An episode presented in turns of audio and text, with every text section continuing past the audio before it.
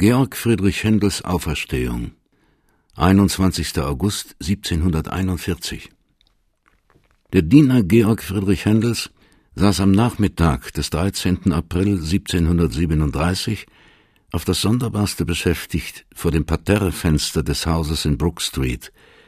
Er hatte ärgerlich bemerkt, dass sein Tabakvorrat ausgegangen war und eigentlich hätte er nur zwei Straßen weit zu laufen gehabt, um sich in der Bude seiner Freundin Dolly frischen Knaster zu besorgen. Aber er wagte sich nicht vom Hause, aus Furcht vor seinem jähzornigen Herrn und Meister. Georg Friedrich Händel war in vollsaftiger Wut aus der Probe nach Hause gekommen, prallrot das Gesicht von aufwallendem Blut und dick die Adersträhnen an den Schläfen. Mit einem Knall hatte er die Haustür zugeworfen und wanderte jetzt, der Diener konnte es hören, so heftig im ersten Stock auf und ab, dass die Decke bebte. Es war nicht ratsam, an solchen Zorntagen lässig im Dienste zu sein. So suchte der Diener ablenkende Beschäftigung für seine Langeweile, indem er statt schön gekringelten blauen Rauches aus seiner kurzen Tonpfeife Seifenblasen aufsteigen ließ. Er hatte sich einen kleinen Napf mit Seifenschaum zurechtgemacht und vergnügte sich, aus dem Fenster die bunten farbigen Blasen auf die Straße zu jagen. Die Vorübergehenden blieben stehen, zerstäubten im Spaß mit dem Stock eine und die andere der farbigen Kugeln. Sie lachten und winkten, aber sie wunderten sich nicht denn von diesem Hause in Brook Street konnte man alles erwarten. Hier dröhnte plötzlich nachts das Cembalo, hier hörte man Sängerinnen heulen und schluchzen, wenn sie der cholerische Deutsche in seinem Berserkerzorn bedrohte, weil sie um einen Achtelton zu hoch oder zu tief gesungen. Für die Nachbarn von Grosvenor Square galt Brook Street 25 seit langem als Narrenhaus. Der Diener blies still und beharrlich seine bunten Blasen. Nach einiger Zeit hatte sich seine Geschicklichkeit schon sichtbar gemehrt, immer größer und dünnhäutiger wurden die marmorierten Kugeln, immer höher und leichter schwebten sie empor, und eine sogar über den niederen First des gegenüberliegenden Hauses. Da plötzlich schrak er auf, denn das ganze Haus erbebte von einem dumpfen Schlag. Die Gläser klirrten, die Gardinen schwankten. Etwas Massiges und Schweres musste im oberen Stock hingeschmettert haben und schon sprang der Diener auf und in einem rannte die Stufen empor zu dem Arbeitszimmer. Der Sessel war leer, auf dem der Meister bei der Arbeit saß. Das Zimmer war leer, und schon wollte der Diener weiter eilen in den Schlafraum. Da entdeckte er Händel regungslos auf dem Boden liegend, die Augen starr offen, und jetzt, als der Diener im ersten Schreck stille stand, hörte er ein dumpfes, schweres Röcheln. Der starke Mann lag auf dem Rücken und stöhnte, oder vielmehr es stöhnte aus ihm, mit kurzen, immer schwächeren Stößen. Er stirbt, dachte der erschrockene Diener und kniete rasch hin, dem Halbohnmächtigen zu helfen. Er versuchte ihn aufzuheben, ihn hinzutragen bis zu dem Sofa, aber der Leib des riesigen Mannes war zu lastend, zu schwer. So riss er ihm nur das engende Halstuch ab, und sofort verstummte das Röcheln. Aber da kam schon vom unteren Stockwerk Christoph Schmidt, der Famulus, der Helfer des Meisters, der eben sich eingefunden hatte, um einige Arien auszukopieren.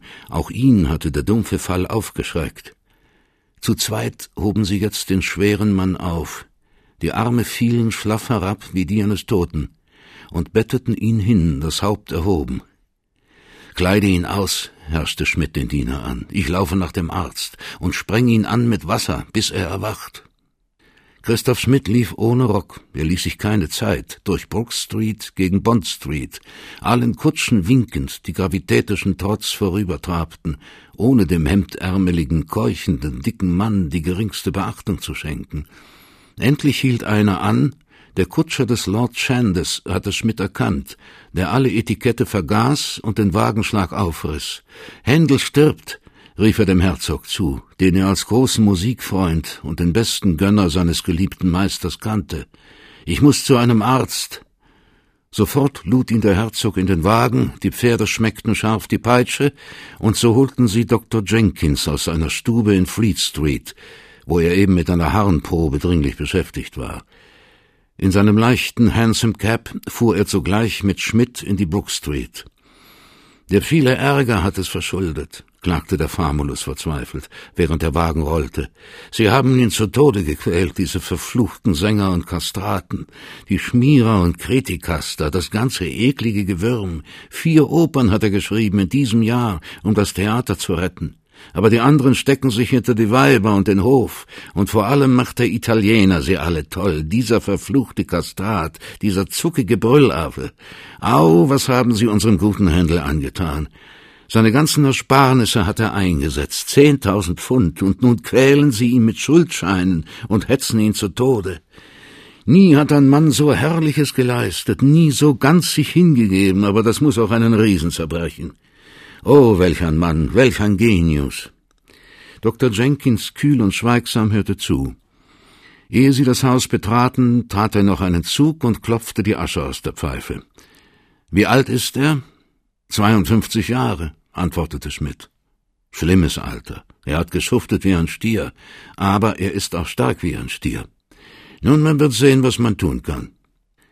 Der Diener hielt die Schüssel hin, Christoph Schmidt hob Händel den Arm. Jetzt schlug der Arzt die Ader an. Ein Blutstoß spritzte auf, hellrotes, heißes Blut. Und im nächsten Augenblick stieß sich ein Seufzer der Erleichterung aus der verbissenen Lippe. Händel atmete tief und öffnete die Augen. Sie waren noch müd, fremd und unbewusst. Der Glanz in ihnen war erloschen.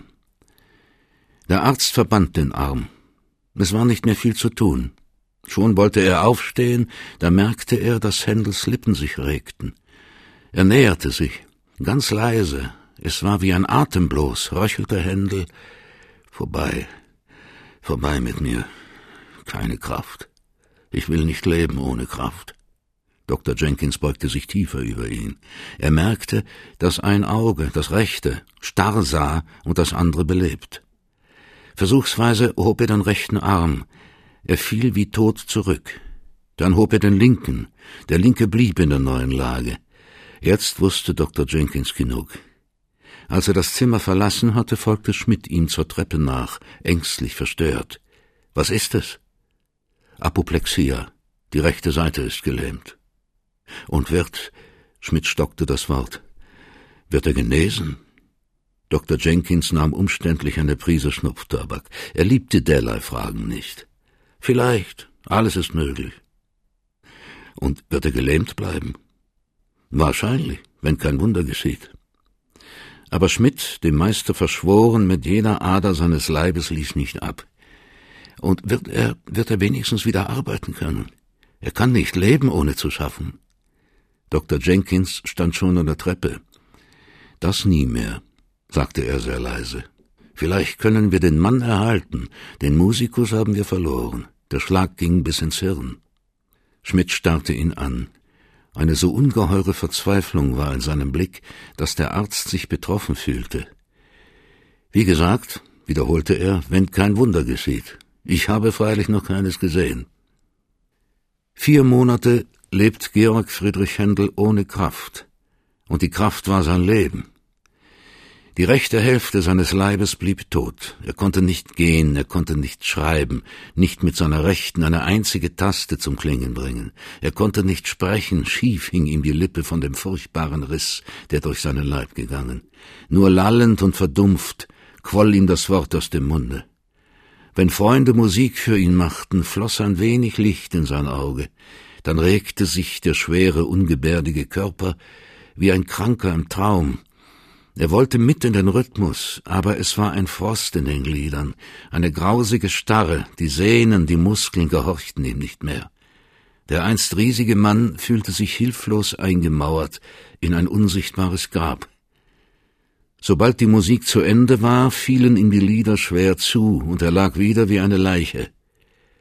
Schließlich riet der Arzt aus Verlegenheit, der Meister war offensichtlich unheilbar, man solle den Kranken in die heißen Bäder von Aachen senden, vielleicht brächten sie ein wenig Besserung. Aber unter der starren Hülle, ähnlich jenen geheimnisvollen heißen Gewässern unterhalb der Erde, lebte eine unerfassliche Kraft, der Wille Händels, die Urkraft seines Wesens, Sie war nicht berührt worden von dem vernichtenden Schlage. Sie wollte das Unsterbliche noch nicht untergehen lassen in dem sterblichen Leib. Noch hatte der riesige Mann sich nicht besiegt gegeben, noch wollte er, noch wollte er leben, wollte er schaffen. Und dieser Wille schuf das Wunder gegen das Gesetz der Natur. In Aachen warnten die Ärzte ihn dringend, länger als drei Stunden in dem heißen Wasser zu bleiben. Sein Herz würde es nicht überdauern, es könnte ihn töten. Aber der Wille wagte den Tod um des Lebens und um seiner wildesten Lust willen des Gesundens. Neun Stunden blieb Händel täglich zum Schrecken der Ärzte in dem heißen Bade, und mit dem Willen wuchs ihm die Kraft. Nach einer Woche konnte er sich schon wieder hinschleppen, nach einer zweiten den Arm bewegen und ungeheurer Sieg des Willens und der Zuversicht. Noch einmal riss er sich los aus der lähmenden Umstrickung des Todes, um das Leben zu umfassen, heißer, glühender als je zuvor, mit jener unsäglichen Beglückung, die nur der Genesende kennt. Am letzten Tage, völlig Herr seines Leibes, da er abreisen sollte von Aachen, machte Händel Halt vor der Kirche, Nie war er sonderlich fromm gewesen, aber nun, da er im gnädig wiedergegebenen freien Gang zum Emporium hinaufschritt, wo die Orgel stand, fühlte er sich vom Unermeßlichen bewegt. Er rührte mit der linken versuchend die Tasten. Es klang, es klang hell und rein durch den wartenden Raum. Nun versuchte sich zögernd die rechte, die lange verschlossen und erstarrt gewesen. Und siehe, auch unter ihr sprang wie silberne Quelle der Klang empor. Allmählich begann er zu spielen, zu fantasieren, und es riss ihn mit in das große Strömen. Wunderbar türmten und bauten sich ins Unsichtbare die klingenden Quadern, herrlich wieder stiegen und stiegen die luftigen Gebäude seines Genius schattenlos empor, wesenlose Helle, tönendes Licht. Unten lauschten namenlos die Nonnen und die Frommen, so hatten sie niemals einen irdischen Spielen gehört. Und Händel, das Haupt demütig geneigt, spielte und spielte. Er hatte wieder seine Sprache gefunden, mit der er redete zu Gott, zur Ewigkeit und zu den Menschen. Er konnte wieder musizieren, er konnte wieder schaffen. Nun erst fühlte er sich genesen. Aus dem Hades bin ich zurückgekehrt, sagte stolz, die breite Brust aufgespannt, die mächtigen Arme ausreckend, Georg Friedrich Händel zu dem Londoner Arzt, der nicht umhin konnte, das medizinische Wunder zu bestaunen. Und mit voller Kraft, mit seiner berserkerischen Arbeitswut, warf sich unverzüglich und mit verdoppelter Gier der Genesene wieder ans Werk. Die alte Kampflust war neuerdings über den 53-Jährigen gekommen. Eine Oper schreibt er, Herrlich gehorcht ihm die gesundete Hand. Eine zweite, eine dritte. Die großen Oratorien Saul und Israel in Ägypten. Und das Allegro e pensieroso, wie aus einer lange gestauten Quelle, schwillt unerschöpflich die schöpferische Lust empor. Aber die Zeit ist wider ihn. Der Tod der Königin unterbricht die Aufführungen. Dann beginnt der spanische Krieg. Auf den öffentlichen Plätzen sammelt sich täglich schreiend und singend die Menge. Doch das Theater bleibt leer und die Schulden türmen sich. Dann kommt der harte Winter. Solche Kälte fällt über London, dass die Themse gefriert und mit klirrenden Schellen die Schlitten über die spiegelnde Fläche fahren. Geschlossen stehen während dieser schlimmen Zeit alle Säle, denn keine Engelsmusik trotzte solch grausamem Frost in den Räumen. Dann erkrankten die Sänger, eine Vorstellung nach der anderen muss abgesagt werden. Immer schlimmer wird Händels missliche Lage. Die Gläubiger drängen, die Kritiker höhnen, das Publikum bleibt gleichgültig und stumm. Allmählich bricht dem verzweifelt Ringenden der Mut. Eine Benefizvorstellung hat ihn gerade noch vor dem Schuldturm gerettet. Aber welche Schande, als Bettelnder sich das Leben zu erkaufen. Immer mehr schließt Händel sich ab, immer düsterer wird sein Sinn. War es nicht besser, da die eine Seite des Leibes gelähmt war, als nun die ganze Seele? Schon im Jahre 1740 fühlt sich Händel neuerdings als besiegter, geschlagener Mann, Schlacke und Asche seines einstigen Ruhmes. Mühsam rafft er noch aus früheren Werken Stücke zusammen, ab und zu schafft er noch kleinere Taten, aber versiegt ist das große Strömen, dahin die Urkraft in dem wiedergesunden Leib. Zum ersten Mal fühlt er sich müde, der riesige Mann. Zum ersten Mal besiegt der herrliche Kämpfer. Zum ersten Mal den heiligen Strom der Schaffenslust in sich stocken und versiegen, der schöpferisch seit 35 Jahren eine Welt überströmt. Noch einmal ist es zu Ende, noch einmal. Und er weiß oder meint es zu wissen, der ganz Verzweifelte, zu Ende für immer da. Wozu, seufzt er auf, hat Gott mich auferstehen lassen aus meiner Krankheit, wenn die Menschen mich wieder begraben? Besser ich wäre gestorben, statt ein Schatten meiner selbst im Kalten, im Leeren dieser Welt dahinzuschleichen. Und im Zorn murmelt er manchmal das Wort dessen, der am Kreuze hing. Gott, mein Gott, warum hast du mich verlassen? Ein verlorener, ein verzweifelter Mann, müde seiner selbst, ungläubig an seine Kraft, ungläubig vielleicht auch an Gott, irrt Händel in jenen Monaten abends in London herum. Erst spät wagt er sich aus dem Haus, denn bei Tag warten die Gläubiger mit den Schuldzetteln vor der Tür, ihn zu fassen. Und auf der Straße widern ihn die Blicke, die gleichgültigen und verächtlichen der Menschen. Manchmal überlegt er, ob er nicht flüchten solle nach Irland hinüber, wo man noch an seinen Ruhm glaubt. Ach, Sie ahnen nicht, wie zerbrochen die Kraft ist in seinem Leibe. Oder nach Deutschland, nach Italien. Vielleicht, dass dort noch einmal der innere Frost auftaut, dass noch einmal von süßem Südwind berührt die Melodie aufbricht aus dem verwüsteten Felsland der Seele. Nein, er erträgt es nicht, dies eine nicht schaffen, nicht wirken zu können. Er erträgt es nicht, Georg Friedrich Händel, besiegt zu sein. Manchmal bleibt er stehen vor einer Kirche, aber er weiß, Worte geben ihm keinen Trost. Manchmal sitzt er in einer Schenke, aber wer den hohen Rausch, den seligen und reinen des Schaffens gekannt, den ekelt der Fusel des gebrannten Wassers. Und manchmal starrt er von der Brücke der Themse nieder in das nachtschwarze stumme Strömen, ob es nicht besser wäre, mit einem entschlossenen Ruck alles von sich zu werfen, nur die Last dieser Lehre nicht mehr tragen, nur nicht das Einsamkeitsgrauen, von Gott und den Menschen verlassen zu sein. Wiederum war er so nächtens herumgeirrt. Es war ein glühend heißer Tag gewesen, dieser 21. August 1741. Wie geschmolzenes Metall hatte dunstig und schwül der Himmel über London gelegen. Erst nachts war Händel fortgegangen, im Green Park ein wenig Luft zu atmen. Dort im unergründlichen Schatten der Bäume, wo niemand ihn sehen, niemand ihn quälen konnte, hatte er müde gesessen, denn wie eine Krankheit lastete nun diese Müdigkeit auf ihm, Müdigkeit zu reden, zu schreiben, zu spielen, zu denken, Müdigkeit zu fühlen, Müdigkeit zu leben. Denn wozu und für wen? Wie ein Trunkener war er dann die Straße heimgegangen, Paul Mall entlang und St. James Street, nur von dem einzigen süchtigen Gedanken bewegt, schlafen, schlafen, nichts mehr wissen, nur ausruhen, ruhen und am besten für immer. Im Hause Brook Street war niemand mehr wach. Langsam, ach, wie müde er doch geworden war, wie müde sie ihn gehetzt hatten, die Menschen, klomm er die Stiege empor, bei jedem der schweren Schritte knirschte das Holz. Endlich war er im Zimmer, er schlug das Feuerzeug an und entflammte die Kerze an dem Schreibpult.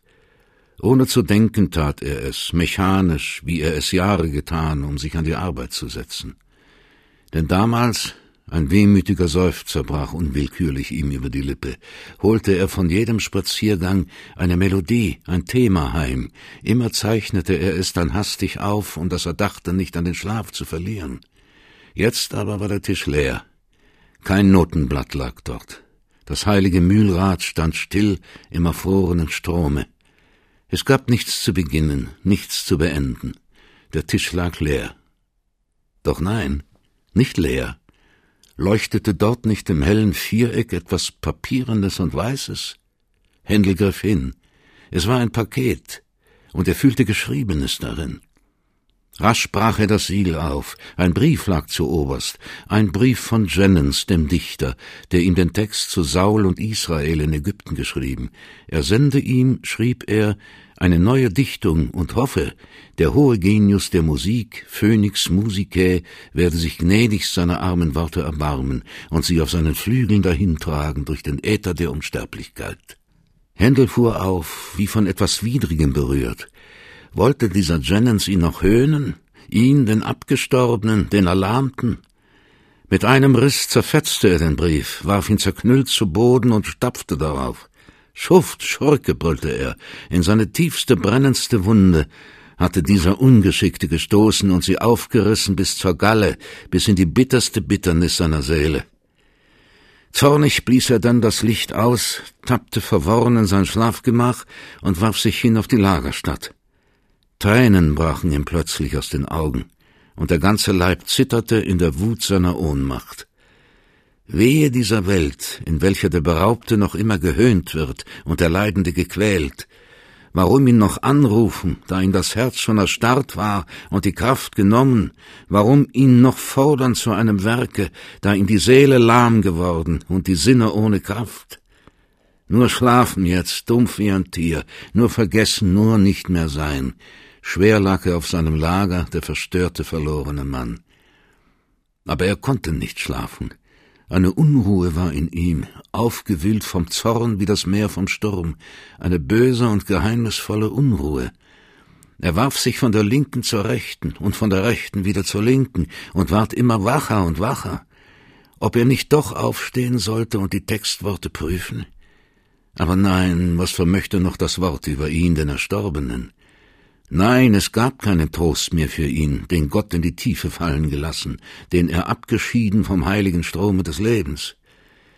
Und doch, immer pochte noch eine Kraft in ihm, geheimnisvoll neugierig, die ihn drängte, und seine Ohnmacht konnte ihr nicht wehren. Händel stand auf, ging in das Zimmer zurück und schlug nochmals das Licht an, mit vor Erregung zitternden Händen. Hatte ihn nicht schon einmal ein Wunder aufgehoben aus der Lähmung des Leibes? Vielleicht wusste Gott auch der Seele Heilkraft und Trost. Händel schob die Leuchte heran an die beschriebenen Blätter. The Messiah stand auf der ersten Seite. Ach, wieder ein Oratorio. Die letzten hatten versagt. Aber unruhig wie er war, schlug er das Titelblatt um und begann.